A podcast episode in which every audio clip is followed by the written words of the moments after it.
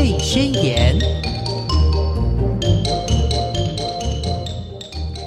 听众朋友，大家好，欢迎收听《宝贝宣言》，我是黄轩。今天非常荣幸的，我们可以邀请到临床心理师简佳慧老师到节目中，我们来跟大家聊一聊。其实哈，古人有一句话说“三岁定终身”，这句话的意思就是说哈，如果呢那个三到六岁的小朋友呢，如果你的性格诶，这个他他的性格没有在这段期间好好的来做一个调整。来一个纠正的话呢，哇，他之后长大的话不得了了。三到六岁，如果他现在真的是很不讲理的时候，你如果没有办法去把他导正，还是依然这个惯着他、宠着他，让他越来越任性的话呢，六岁过后，他的性格就定了。这是真的吗？我们请到豆豆老师来跟大家解惑。老师好，黄轩好，大家早安。嗯。这句话是真的吗？三岁定终，你有听过吗？这句话有有真的吗？怎么觉得听下去好像就被判了死刑这样子？哦，我现在三岁小孩还在哭闹，完了，我一辈子毁了，他一辈子也毁了，这样子。真的，而且呢，我我那时候看到这句话的时候，想说啊，糟糕，我现在女儿已经四岁了，三岁的时候她也是呃情绪就是呃脾气啦，就是跟我一样，就是很如果不如她的意。他就会就地爆炸，对，然后很任性啊。像我现在就说，哦，女儿的个性真的遗传到我，我说很好啊，这样就不会被人家欺负啊，对不对？哎，我觉得你蛮棒的，啊，你可以看到那个很拗，然后很坚持的另一面。哦，我们一般说很拗、很坚持，是讲好像在讲很负面，觉得很难带养这样子。可是你其实是可以看到长期来看，他可以为自己要的东西坚持。正向家长都看长期啊，有没有？我在帮我自己讲话，因为我现在说脾气不好，像遗传到我，就 我就当然要把它导正，我说这样子才不会被人家欺负啊，是不是？可是后面呢，我就开始担心了，怎么办呢？这孩子这个个性像我，怎么得了？因为我的印，我给人家印象就是哦，就是呃脾气。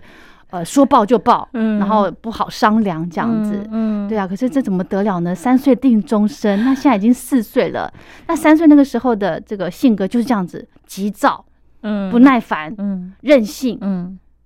还有什么？反正就是不不是坏脾气，对，爱哭，真的真的，然后很欢这样子。那我就想说，糟糕，刚好今天呢，请到豆豆老师来跟大家讲一讲，到底是不是真的三岁你没有把孩子的个性格调成温和的小绵羊之后就糟糕了呢？看还有没有救就对。对呀，对呀。那我蛮好奇，先问你，你觉得三岁到现在他四岁这一年，你有没有觉得有什么不一样的变化？没有，所以我就想说，真的定终身了。对，我想说，完蛋了，定终。但是我自己有变化，嗯，怎么说呢？我自己，比方说，现在孩子在跟我在闹啊，在拗啊的时候，我会想各种的方法，而且第一个，我首要。不让我自己的情绪也跟着他起伏，跟着他上来。以前我就是用大声的呵斥他，希望他可以停下来，calm down，冷静这样子。但是后来呢，我我有一些方法了，比方说跟同事交换意见啊，或者是跟其他的老师来做咨商，我很需要。然后呢，老师有教我一个方法，就是比方说现在小朋友在闹的时候，我自己啦，我会把自己给抽离。哎，我现在不是小朋友的妈妈，嗯。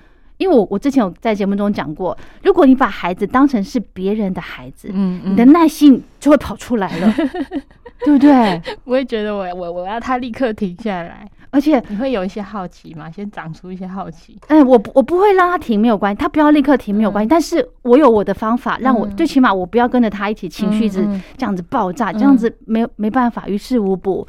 我就是把我自己的情绪给缓和下来，我才可以冷静的去思考我怎么样治他。真的，而且很有效。你把你现在催眠自己，如果小孩子现在在闹的时候。给大家做参考了，我不晓得老师这样觉得对不对？小孩子现在闹的时候呢，你把自己催眠一下，说哦，他现在是隔壁的 隔壁家的小孩，对，然后或者是把我自己抽离，哦，我不是这个小孩的妈，真的，我的耐性就会多一些。那你当你耐心多一些的时候，对他的反应跟你原本呵斥他冷静下来有不一样吗？有，第一个时间缩短了，他闹的时间缩短了，然后呢，又激发了我。比方说有一次我们去看这个恐龙展。嗯，然后要去逛那个那什么贩卖部啊，卖一些文宣品的地方，我们就去，他就看中一台那个大卡车，嗯，很多恐龙在上面，嗯，然后就跟我说，呃，就在闹啊，因为我们要离开嘛，就在闹说哦要买，然后我就跟他说，我就急中生智，你知道吗？这个时候妈妈的智慧，因为我现在就说好了好了卖给他，我就说不行，家里面太多这种玩具，类似的玩具太多了，不能再买了，对，然后我就说不行买，我就是坚持我的，嗯，然后我就说，我就我就很。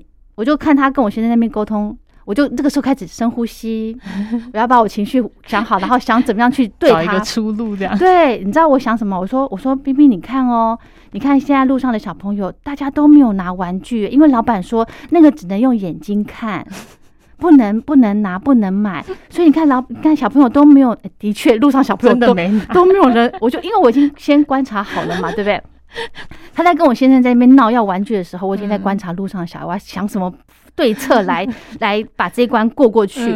我说：“你看哦，小朋友都没有拿玩具哦，所以老板那个时候跟妈妈说，大家只能用眼睛看哦，这个没有卖的。那等之后有卖的话，老板会跟妈妈讲，然后妈妈再赶快跑步跑步来买这样子。他就说：哦，好，你女儿蛮好哄的，真的。然后我就因为。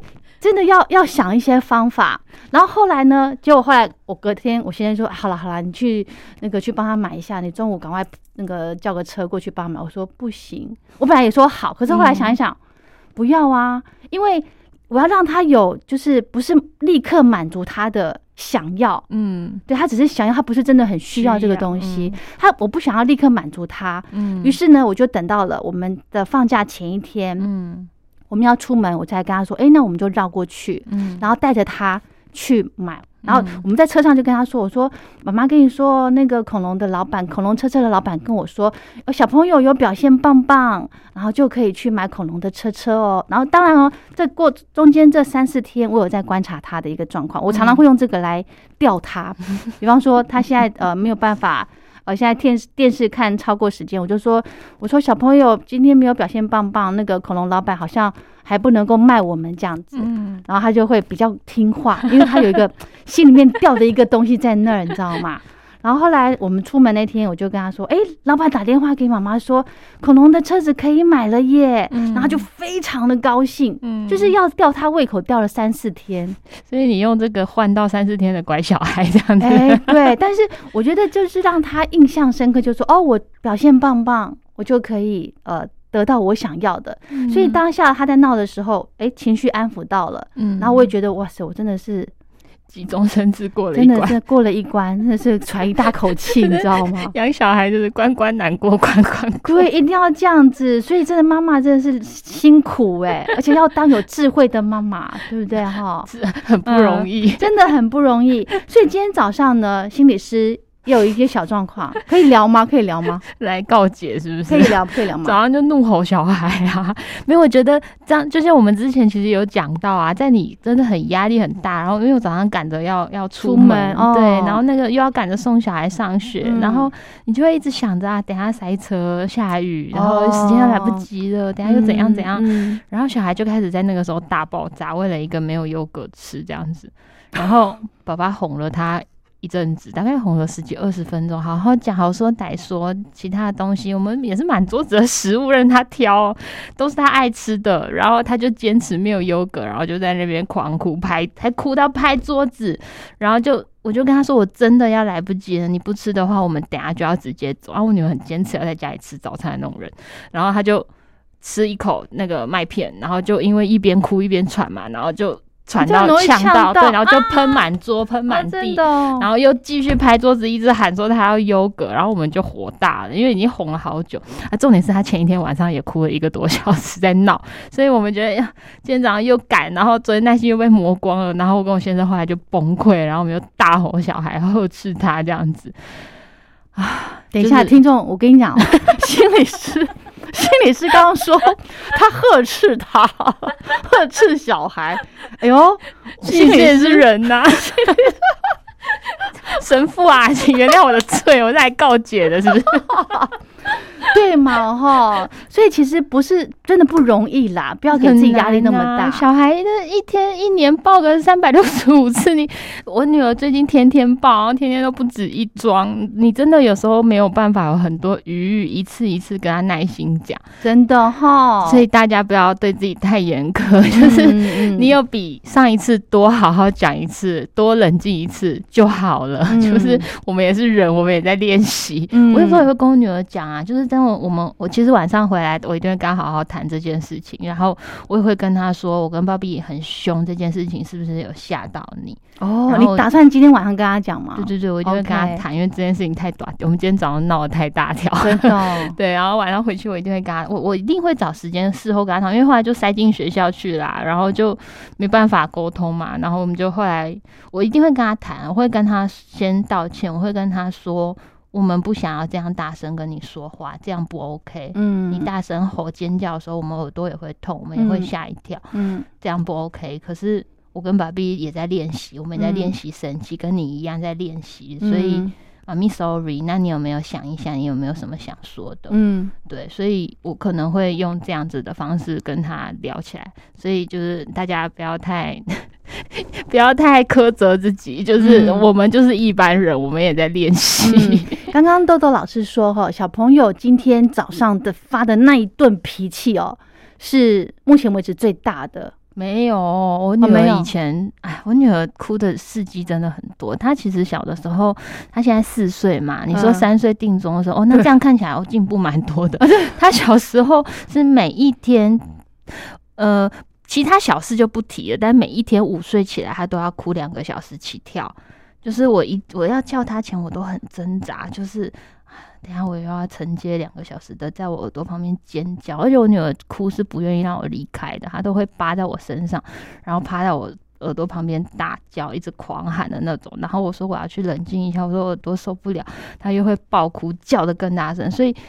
照之前来看，你看我人生花多少时间在处理他的哭跟尖叫？嗯，那心理师，你有没有想过说他为什么每次中午起床之后都要哭两个小时？肚子饿了吗？还是什么？没有，想很多原因啊。当然有啊，一定想过啊。可是我觉得会有哪些可能呢？然后他他怎么冷静下来的？我 记得吗？我记得，就是我，我觉得他的哭，我们当然已经爸爸妈妈一定会猜嘛，到底是饿了还是怎样累了还是怎样。然后我自己觉得，因为我女儿一直都不是很好入睡的小孩，所以她其实从小长睡眠啊、小睡，其实我们每一段都蛮煎熬的。然后我觉得那个午睡应该就是她其实还累，还想再睡，可是你又不可能让她无止境的睡，那你晚上就不用睡了。那她中午睡多久？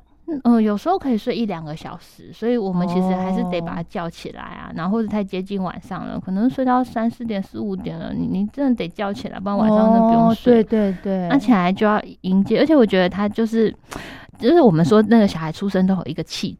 天生的气质，有些小孩就是很爱笑，正向情绪很多。嗯，遇到紧张，遇到陌生人，哎，先咪咪，先先比比啊球这样子，然后再慢慢退这样子。嗯，啊，我女儿就是那种就是负向情绪很满的小孩，然后坚持度又很高，所以她那个拗很久，是有时候你真的没有办法，你跟她讲什么东西，其实小孩在哭的时候，每个小孩都这样，你跟他讲什么真的听不进去，所以我常常就是在叫他前，我就要先深呼吸，把我自己预备好，电风扇开好，然后。水拿好，嗯，然后就把他叫起来，然后就准备迎接两个小时的爆炸。那你有没有成功过？比方说，你叫他起床，诶，没有哭，有时候会，我就觉得我那天中乐透了，就是中大奖了。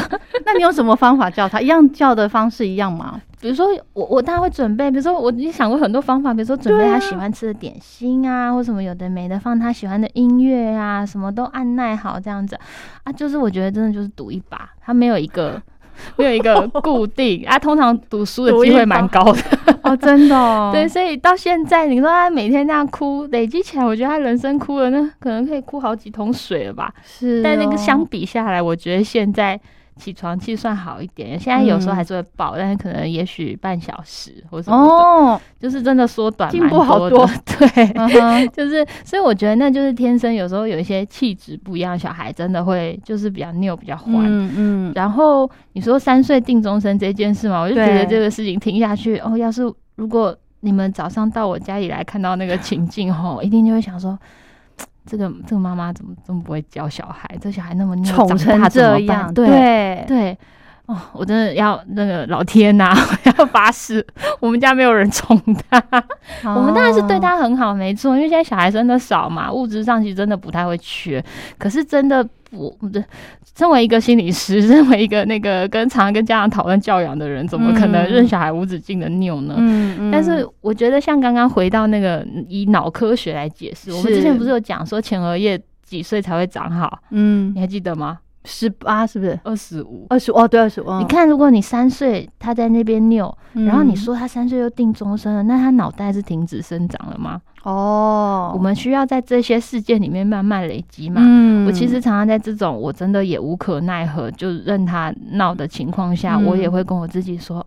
他不会十八岁还这样，OK，就是我就安我自己的心。对，那有些小孩发展比较慢啊，比如说哎还不会用汤匙啊，哎还不会讲话，慢慢会了。那时候我也常常会跟家长讨论，他不会十八岁还这样，我们一直练习，一直练习，我们一直努力，他绝对会有一些进展，有一些不一样。嗯哼，对，所以我觉得。就是大家要，我就刚刚先破除这个迷思了。就是我们确实要教，可是我们不要用这句话来，好像就把自己跟小孩定死罪了，好像没得变了。真的，真的。所以呢，真的三到六岁是孩子性格养成的关键期吗？老师，这是真的吗？其实我觉得你要说性格养成，我觉得人一辈子都还在变呐。你遇到什么样子的大事件，遇到什么样子的朋友，遇到什么样子的。呃，一些关系上面，你其实人都会变啊。你你在生孩子前，跟你现在，你是不是不太一样？对，没错，真的真的。所以你说你性格真的定了吗？没有，我觉得会因为你遇到的一些情境，像你生了孩子，你会希望为他去调整你自己。对对，其实性格也就在变啦。是哈，可是很晚了，那早点生好了。哦，其实哈，我们这就是在带孩子的过程中，难免都会有这些状况发生。但是就是就让它发生，对。然后呢，小朋友一定会呃，这个慢慢的，比方说哭闹的时间减少啦，然后爸爸妈妈的这个耐性也会呃增加了不少。另外，我想请教心理师哦，嗯，你们在教养孩子的，还有长辈也会跟着一起吗？也会嘛，对不对？那长辈是不是也很也很宠？我们家阿妈是比较，我觉得那有一个先天上的弱势。我们家阿妈耳朵不太好，所以小朋友尖叫的时候，他真的耳朵会痛。哦，那我女儿很会叫，我女儿会叫到那种邻居以为我们家暴她的那种。天啊，老天啊！我要发誓，我们真的没打过她。然后我们邻居朋友还问那个问别人说，我们是不是有在打小孩？因为我女儿哭声很可怕。那所以我妈其实我知道她耳朵不舒服，所以我妈通常会。比较倾向于顺着他，让他不要抱。我可以理解，但是，呃，我我当然也有担心过啊。我们就说不要给了，你还给，这样子是不是不一致？小孩是不是就很容易闹？对。但是其实我后来真的一路这样看下来，发现其实小孩会挑人。然后小孩也会看脸色，也会看情景。是的，当然，我觉得阿妈，其实我我是那种放稍微比较宽一点点。我我是很喜欢小孩跟长辈之间有他们自己的小秘密和亲密关系的，就是很紧密的那种感觉。所以我觉得有一点像是我在权衡。我觉得。关系这件事情比阿妈给他一个小饼干还重要。当然，我还是会事后跟阿妈。你说的关系是你跟妈妈吗？呃，小孩跟阿妈，OK，他们的相处的亲密关系，然后或者是对对，也许我如果跟我妈因为这件事情吵起来，我们的关系可能也就坏掉。对，我嗯，对。然后还有就是，我们之前有讨论过说谎这件事情。嗯，对，因为小孩朋友还不太会藏秘密，所以我女儿就会说：“今天阿妈给我吃了一个饼干。”我说我说什么饼干，他就会说你不会给我吃的那一种。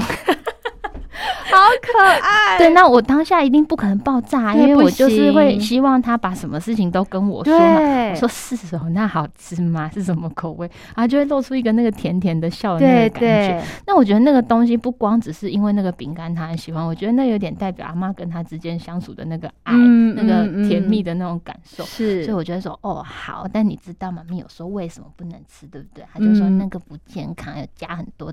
不行的东西，对我说对呀，所以我们吃一点点就好了，不要吃太多。嗯，就是我的目的其实不是要他完全不要碰。对，觉得说我只是希望教他一个观念，就是我们怎么去判断食物，怎么去观察成分什么的，像这样就好了。对，那吃一点点，我觉得无妨。那可是我我就会说哦好，然后我就我就让这件事情过去。可是我私底下，我就会跟我妈讨论说，啊，那里面有什么东西，我觉得不太 OK。哦，你你会跟给他，会跟长辈讲这个？对对对，如果真的我觉得那添加物太可怕的时候，我还是会说一下。OK，对，然后我可能会替代，比如说，哎，妈咪，我觉得豆花可能我觉得比较天然比较好，嗯，那个我就 OK 这样子。所以我还是会跟我妈讨论，可是我不会用这件事情来跟她吵架，然后我也不想让小孩觉得我们好像。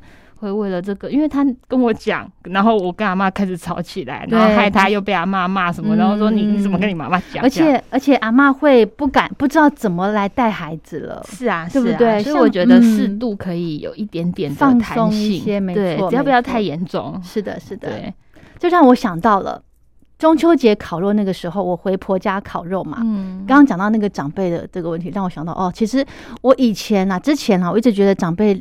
帮我带孩子，嗯，他们让我很很伤脑筋，嗯，因为观念不一致，是啊。然后呢，你如果说是自己的妈妈，嗯，你还可以比较好讲，对，讲或者是你生气还没关系，那。最尴尬就是跟婆婆的妈妈，对，你知道吗？像我们中秋中秋节回婆家烤肉的时候，我真的只能两个眼睛闭起来，把自己捂着，眼睛捂着，耳朵捂着。真的怎么说呢？因为呃，婆家有其他的孩子嘛，小朋友嘛，他们会吃零食、喝饮料什么，这个是我目前还是禁止我孩子去碰的东西。那。那个时候呢，因为烤肉有烤那个叫做什么棉花糖，哦，哇，那个爆甜呢。对呀。然后后来那个谁，我忘记谁跟我说啊，他说我小孩吃了两根，两根长长这么大，塞满满，串满满，串满满。我说两根，我说两根哦，我说哦好。后来我后面赶快补，就说那那我就问我女儿，我说那你有喝水吗？嗯，要赶快就就是嘴巴里面不要那么多甜。我说那你有没有赶快喝水？他就说有。我说哇，如果不喝水会怎么样呢？他说牙齿会。会黑黑的，我说对啊，那你牙齿就不会亮晶晶的啊，这样，因为有时候他看卡通那个教刷牙有没有？对，然后牙齿刷完之后牙齿不就不灵不灵的？对，我就跟他说，你要吃完东西就要赶快漱口喝水，这样子牙齿才会亮晶晶，才不会有黑黑的哦。嗯，因为有时候我会跟他，我因为我不晓得。可能孩子不知道什么叫牙齿黑黑的，我就把我嘴巴打开给他看。我说：“你看，妈妈牙齿有黑黑的，有蛀牙，这是你没有虫虫这样子。” 对，所以他就知道说：“哦，原来这样子。”所以呢，我们到这个跟长辈沟通带孩子的这个哈，其实我觉得不需要再沟通了啦。老师，你觉得呢？你说不要再沟通是什么意思？就是就是 放弃治疗是不是？就是你，我跟你讲，跟长辈沟通是无效的。我觉得看谈什么事情。我后来觉得，有些时候你真的就是看开一点。如果你们家长辈会给糖，对，你的小孩就是会碰到糖。那我我觉得我就不不会去跟长辈争执说。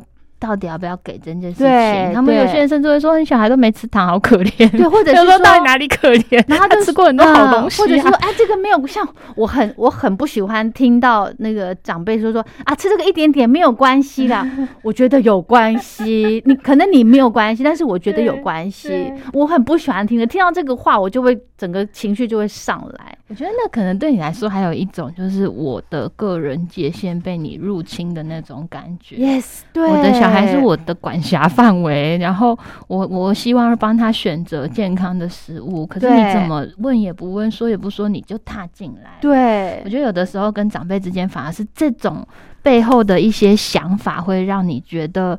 我不舒服，不能够对，我不喜欢，或者我放弃沟通了。对，可是如果你真的跳出来看，啊，一颗糖是真的不会死掉啦，小孩吃是真的没戏啦。可是怕什么？怕他上瘾，你知道吗？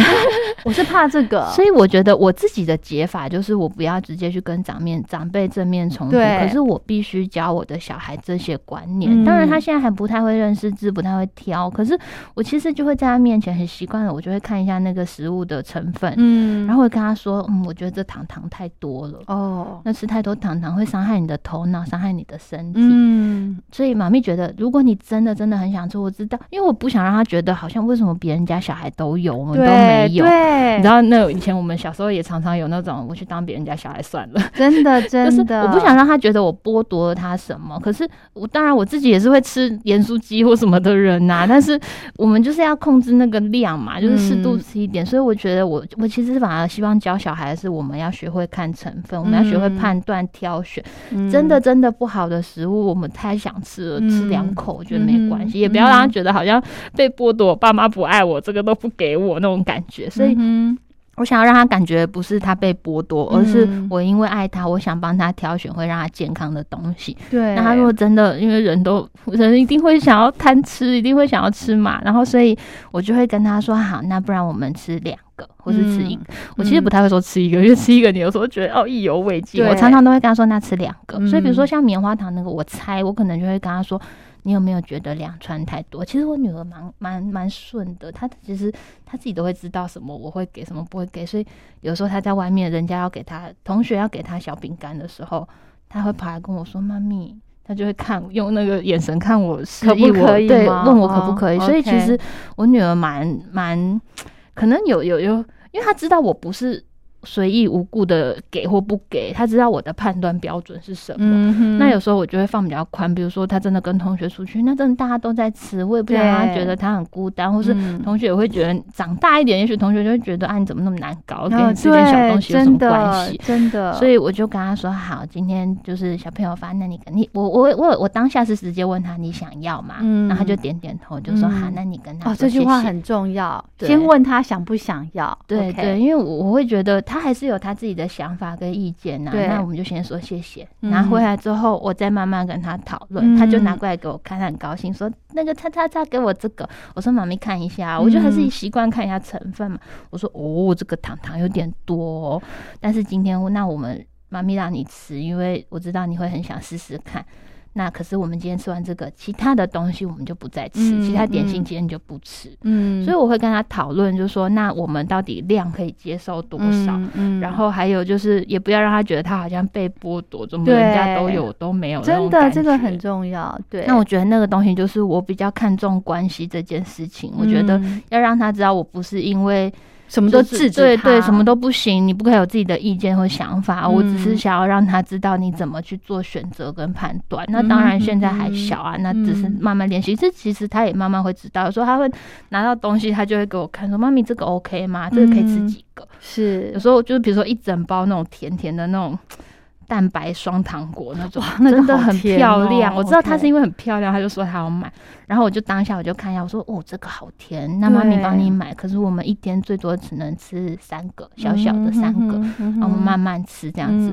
他也说好，然后他真的可以遵守，真的，因为他知道我不是无故的限制他，所以他知道我我们在意的点是什么，所以我觉得他是可以慢慢学到这些想法的。对，没错没错，而且那个老师在平常。跟小孩子在这个呃吃零食上头是非常的严谨的。小朋友其实已经会有印象，就说哎，我们吃东西的时候就是要他的潜意识里头就知道说，哎，可以看一下后面，对不对？虽然不知道，可能一定看不懂，但是以后他就是养成这个习惯，而且知道妈妈在意的地方是哪些。还有一个我觉得我可以跟大家分享的就是说，如果小朋友拿到一包。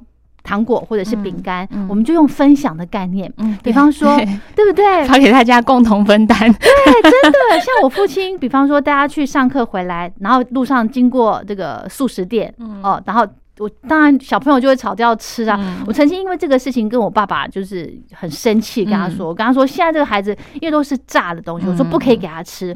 那我爸跟我说什么？哪一个小孩子不是吃啊？哪一个小孩子？你继续看，里面都是小孩子。我说那个都是大孩子了。我说他现在还小，不要给他吃。我说后来呢？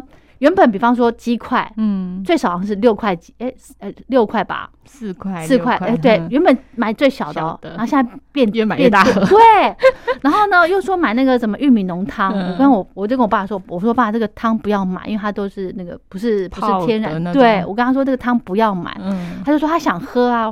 我说哦，好，反正我说他想喝没错，但是你可以不要满足他呀，你可以用别种说法，反正就是长辈宠孩子的方式。就后来呢，东西买回来一开始我会很生气，前面大概三五次我很生气，可是后来呢，我想办法。哎，那你会在小孩面前对爸爸生气吗？不行，嗯，对。然后呢？他开始吃了之后，我就跟他，我就会，比方说，我就跟他说：“哎，妈妈也想吃。”他就会跟我分享。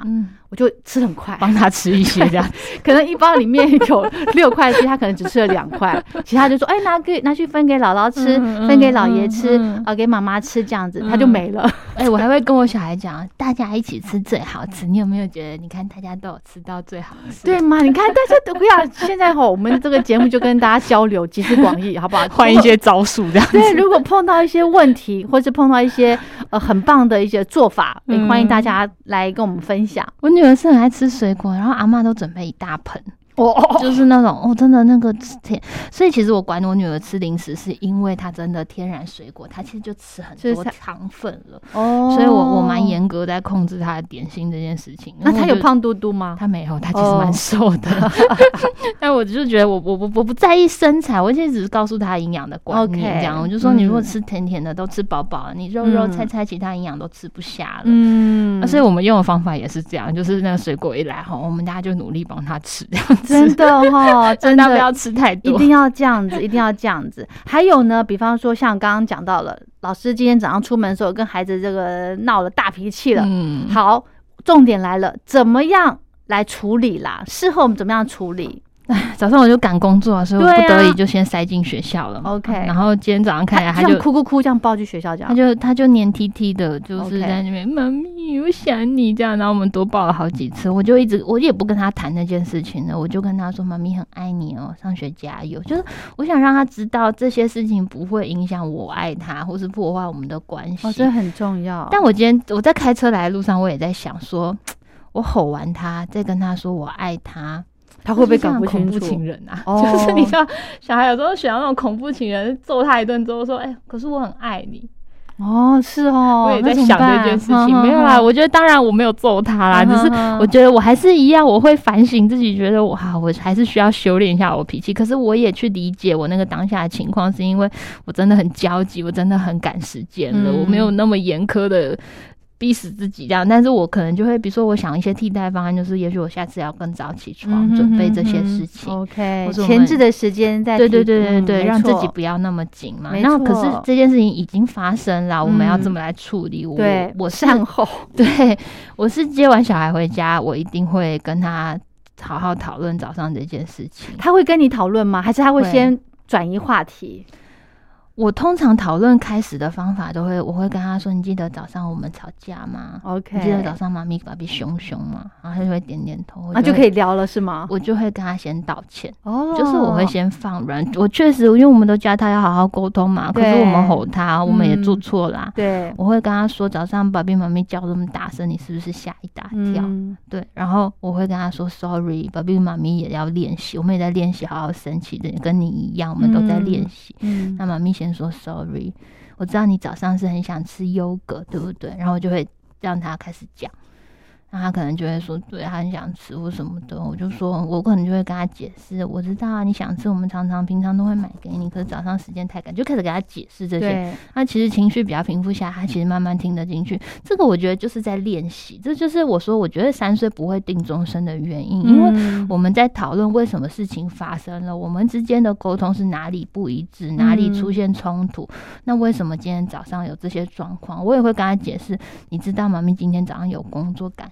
对不对？所以妈咪都没有办法有耐心多一点点，好好跟你讲。嗯，他其实都知道。然后，然后，所以我觉得那个就变成是他去理解背后为什么发生这件事情，而不会只卡在那个点上，就是哦，你们没有给我优格，你们不爱。所以，所以你今天晚上跟他讲事情的时候，你会准备优格吗？不会。为什么？我会跟他讨论。我没有啦，就是如果可以的话，应该说，呃。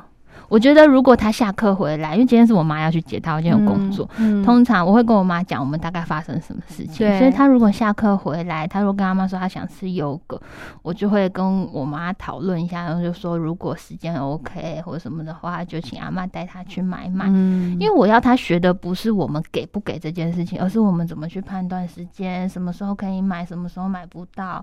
今天早上在叫熊猫，根本就来不及呀，所以。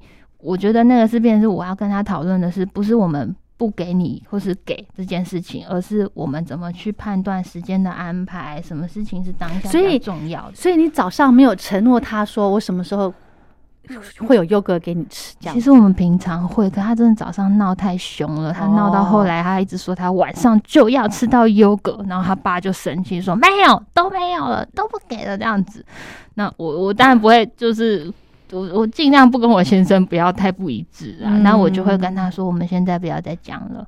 我知道你想，但现在不要再讲，我听到了。嗯，因为我觉得那个当下在讲什么都是多的，两边在坚持。而且你女儿记性很好哦，你记得哈。所以你我跟你讲，你晚上他一定会说。然后，所以我我觉得那边是，如果他有提出来，我可能就会请我妈带他去买，或者是我们就叫外送送去这样子。可是我还是会跟他讨论。我知道你很想吃，可是问题是怎样怎样。而且要怎么跟我们说？而且宝贝早上其实有答应你，我们可以再买。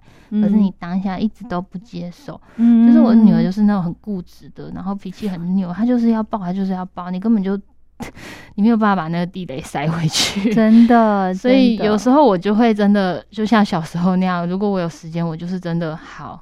我现在这些时间都给你，你就抱吧，我就陪你抱。可是那个抱的当下就变成是，他也会学到，我不是真的哭，每一次什么都有。嗯，那妈咪应该有我，我怎么想事情的，我会跟他解释。嗯，对，所以不要跟小朋友正在闹的时候，不要跟他正面冲突啦。我真的认为是啊，就早上我们确实，但是我们今天早上是真的，我们没有。哎，嗯，爸爸已经好说歹说跟他说了十几二十分钟了，然后他还气到狂叫拍桌子，然后吃的食物也呛到喷的满地满桌这样子，然后就真的要崩溃，然后他爸爸就真的火大说：“那不然都不要吃了，刚刚都已经答应你晚上要买了，你现在还这样，嗯，那那 这是很常见的话，对啊，所以我觉得我我女儿确实有时候在那个情绪当下，她是很僵很拗在那边，她脑袋其实卡住了啦，她被她的情绪绑架了，是，就是你。你看，我现在恢复理智，我也讲得出这种话。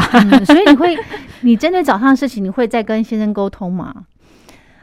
我觉得，因为两个人哈，真的只能一个人发脾气。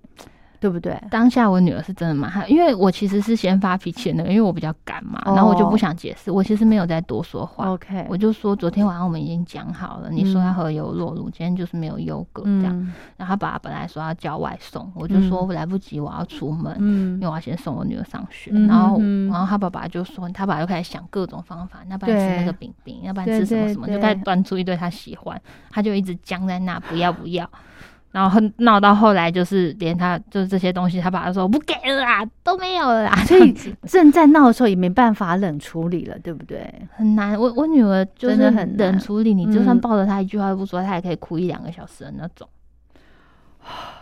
是不是听到就很想翻白眼，喘一口大气？就是因为 有时间跟你耗就算了，可是就没有时间。对啊，早上赶的时候是真的没办法。所以我觉得，我觉得其实我我跟我先生有一个默契啊。我觉得我我我知道我先生也不是无条件宠他的人，所以。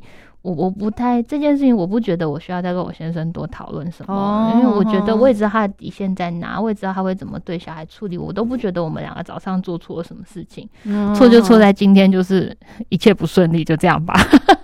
对啦，对啦，就是，所以我觉得比较多，我就会跟小孩，当然我会跟小孩讨论说，那你觉得早上这样子，爸比好好跟你讲了，你还对他拍桌子，这样子 OK 吗？嗯，我一定会跟他讨论这件事情，然后他也会说，他他一定会说不不 OK。我说那你想跟爸比说什么？然后。他可能有有时候小朋友很爱面子，啊，他有时候会不想去。对，说你知道说 sorry 对不对？然后可能点点头，我就说你会不好意思。而且有时候他可能还在害怕，爸爸早上是不是还在发脾气呢？爸爸很难得生气吗？